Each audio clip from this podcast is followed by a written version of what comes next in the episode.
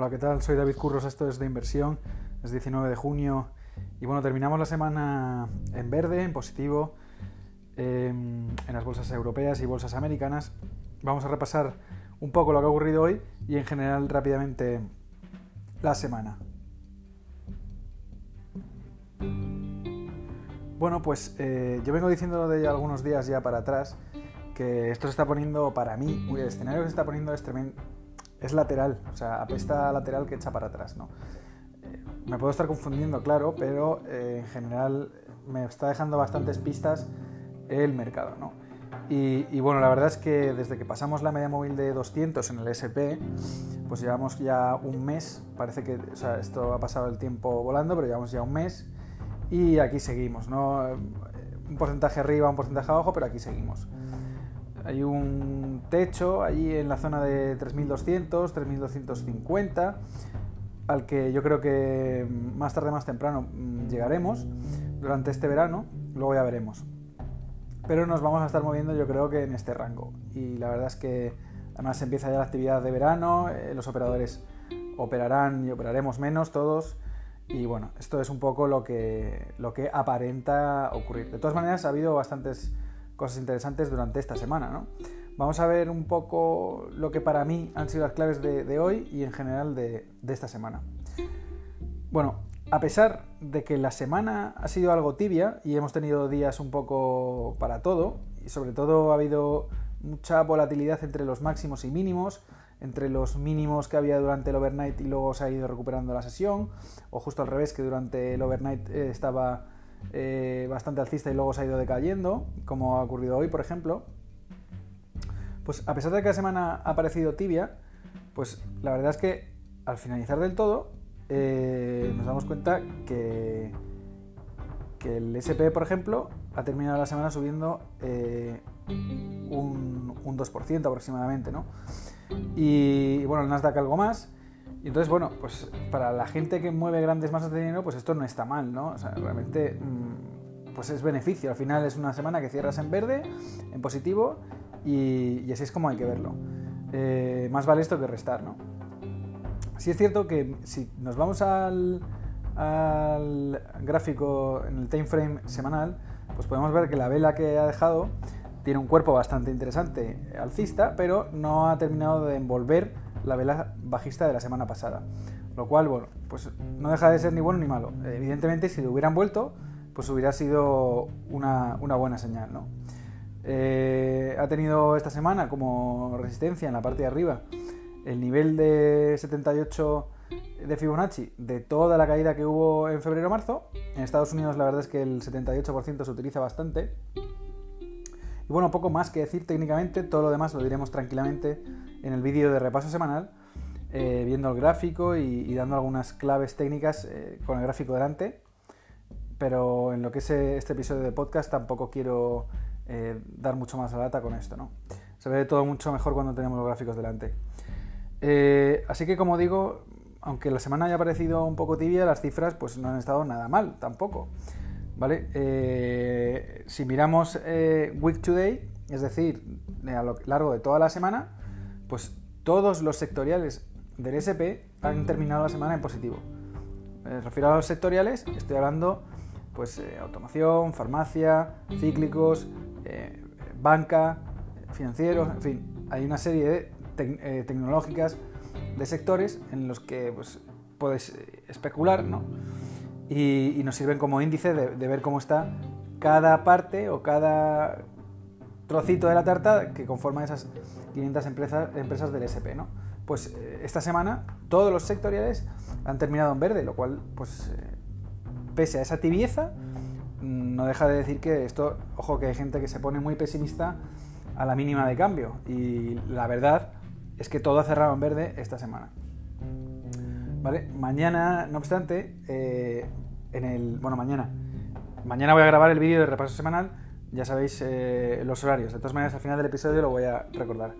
En el vídeo eh, os voy a enseñar algunas estadísticas que, aunque son estadísticas, son bastante interesantes de lo que puede ocurrir en, el SP o lo que ha venido ocurriendo históricamente después de un mes tan positivo cuando entramos en esta época del año. ¿no? Vamos a ver una tabla estadística de hacia dónde apunta ahora mismo, aunque sea por eh, efecto retrovisor, el índice americano. ¿vale? pero bueno, eh, ahora mismo la clave del día hoy ha sido el tema eh, que os venía comentando de la liquidación de opciones, que ha sido la liquidación más grande de la historia y ha, ocurrido todo el mismo día, tanto en Europa como en Estados Unidos, ¿no? A las 12 de la mañana de mm, hora de Madrid eh, han liquidado eh, las opciones del Eurostox, luego a las 13 horas las del DAX y también a las 12 horas de hora de Estados Unidos, pues, eh, pues las de las opciones americanas. ¿De acuerdo? Y en principio no parece que haya sentado muy bien esa, esas liquidaciones. O sea, ha hecho realmente lo que se esperaba. Una subida al principio de la sesión y en cuanto se han vendido, retroceso para abajo. No, se ha salido del guion. O sea, ahora hay que esperar a ver eh, cómo fluctúa todo a partir del lunes. Lo que ha ocurrido hoy era todo bastante previsible. Ahora, ya digo, la, la clave está en ver cómo abren el lunes los mercados, si se vuelve a dar ese volumen tan alto de compra de opciones alcistas o qué ocurre yo creo eh, que, sí, que aunque la cosa se está poniendo bastante lateral, eh, la tendencia tanto en los MOX como en los CTAs parece que pues esto, oye, que va tirando y, ya veremos. O sea, en el momento que dé una reversión clara, pues eh, habrá que tomar o sea, habrá que tomar las acciones relativas a, ese giro. Pero de momento esto parece que, que va para arriba, así que no hay que tampoco enfrentarse contra la realidad, ni mucho menos. Al contrario, hay que coger la realidad y emplearla en tu beneficio. ¿Vale? Ya digo que en principio no ha ido muy bien eh, esta, liquidación. Eh, ha sido una ligera subida durante todo este tiempo artificial, entre comillas artificial, y, y cuando se ha vendido pues ha ido para abajo, ¿no? Además, las estadísticas de lo que debería ocurrir la semana que viene tampoco acompañan. Lo veremos en el vídeo, os lo voy a enseñar eh, más desmenuzado. Pero bueno, al final no dejan de ser estadísticas y, aunque hablaremos de esto detenidamente, eh, cada escenario es distinto y cada situación es distinta. Ahora mismo estamos viviendo todos una escena a nivel global histórica y sin precedentes, con lo cual realmente querer fijarse en lo que ocurría en el 1968 según el histórico, pues pues tío, sinceramente yo qué sé. Son datos que al final tienen un valor porque hay gente que los analiza mucho, pero eh, no tiene nada que ver 2020 con 1983, ¿no? Por decirte algo. Así que bueno, las estadísticas hay que darles el peso que tienen, ¿no? Ahora, sí que hay dos cosas muy importantes que, hay que tener en cuenta de cara a la semana que viene, incluso el mes que viene.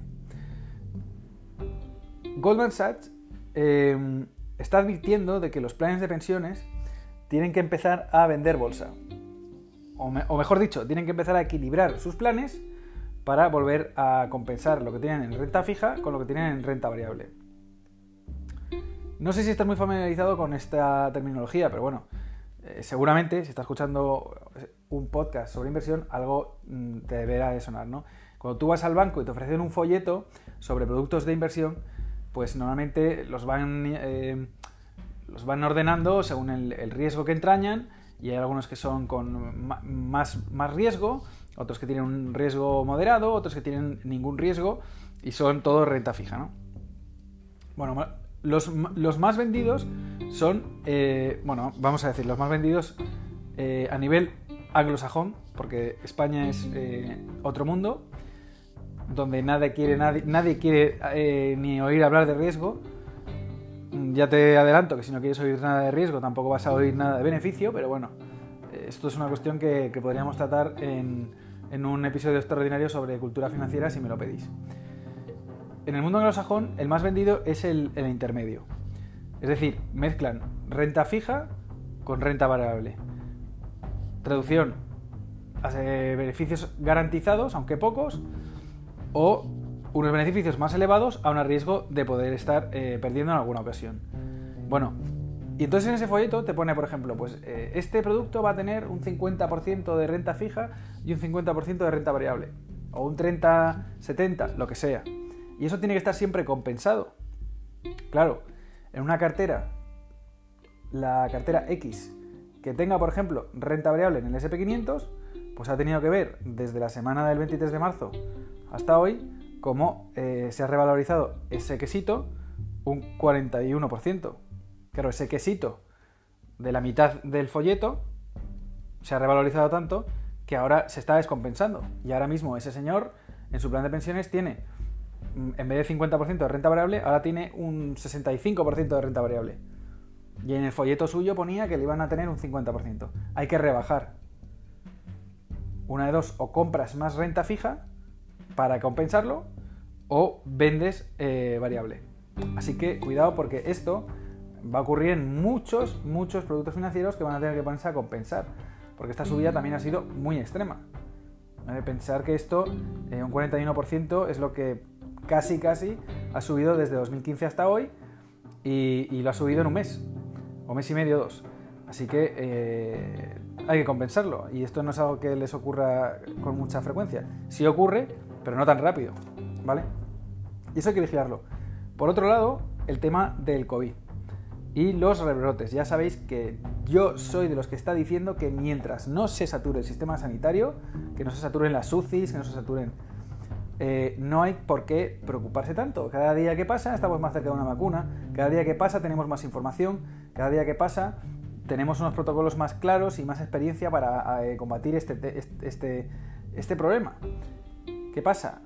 Que al final eh, el miedo real está, por lo menos en el tema de los mercados, en si hay que volver a parar la economía. Hoy Apple eh, ha tomado la decisión de cerrar, me parece que eran 15 tiendas en, en tres o cuatro estados, no, lo sé de memoria. Eh, y, y, pues Apple, por su cuenta de riesgo, decide cerrar tiendas y esto pues sienta fatal al mercado, crea dudas. La Fed también está empezando a hacer algunas declaraciones un poco inquietantes, aunque yo me preocuparía más por los primeros, por el tema de Apple, porque eh, también, por ejemplo, eh, las líneas de cruceros más capitalizadas en Estados Unidos, como Royal Caribbean, al cual nosotros le hicimos un trade muy bueno, hoy se ha pegado un desinchón del 7% en bolsa, porque han decidido eh, cancelar sus rutas hasta el 15 de septiembre en Estados Unidos. Estas cosas pueden hacer que el índice corrija un poco, ¿vale? De todas maneras, lo he dicho durante algunos días que Trump está asegurando, luego será verdad o mentira, pero él lo dice porque es lo que quiere oír el mercado, que no volverán a cerrar la economía pase lo que pase. Que se ha cerrado una vez ha sido tremendo y que no se va a volver a cerrar pase lo que pase. Ayer lo volvió a repetir, para que la gente no se le olvide cuál es su discurso, y eso pues es positivo. No sé, a la vez que nos enteramos de los rebrotes, de que en Estados Unidos hay algunos estados que están subiendo muchísimo de casos, a la vez pues están abriendo los casinos, eh, hoy han empezado a abrir también en Estados Unidos el tema de los gimnasios, todo lo que tenga que ver con el fitness. Mm, sinceramente no lo sé.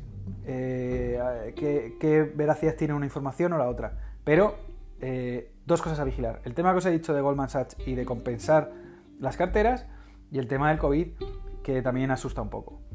Sin más, creo que es un repaso corto, pero os invito, de verdad, os cito al vídeo de esta semana donde lo voy a explicar todo con los gráficos delante, con mucha más tranquilidad, eh, si hay burbujas, si no hay burbuja, vamos a desmitificar un poco eh, eso de que hay algunas acciones que están muy caras, vamos a desmitificarlo con unos gráficos que os voy a enseñar, vamos a ver si esto ha podido ser el suelo del mercado, por qué, ¿vale? Eh, como siempre, en todos los vídeos cuando termino os doy una idea de inversión y, en fin, de verdad que os cito a que os paséis por ahí conmigo este fin de semana, el horario donde lo suelo subir eh, aproximadamente lo subo por la tarde en el horario de España, por la mañana si estás en América, el sábado.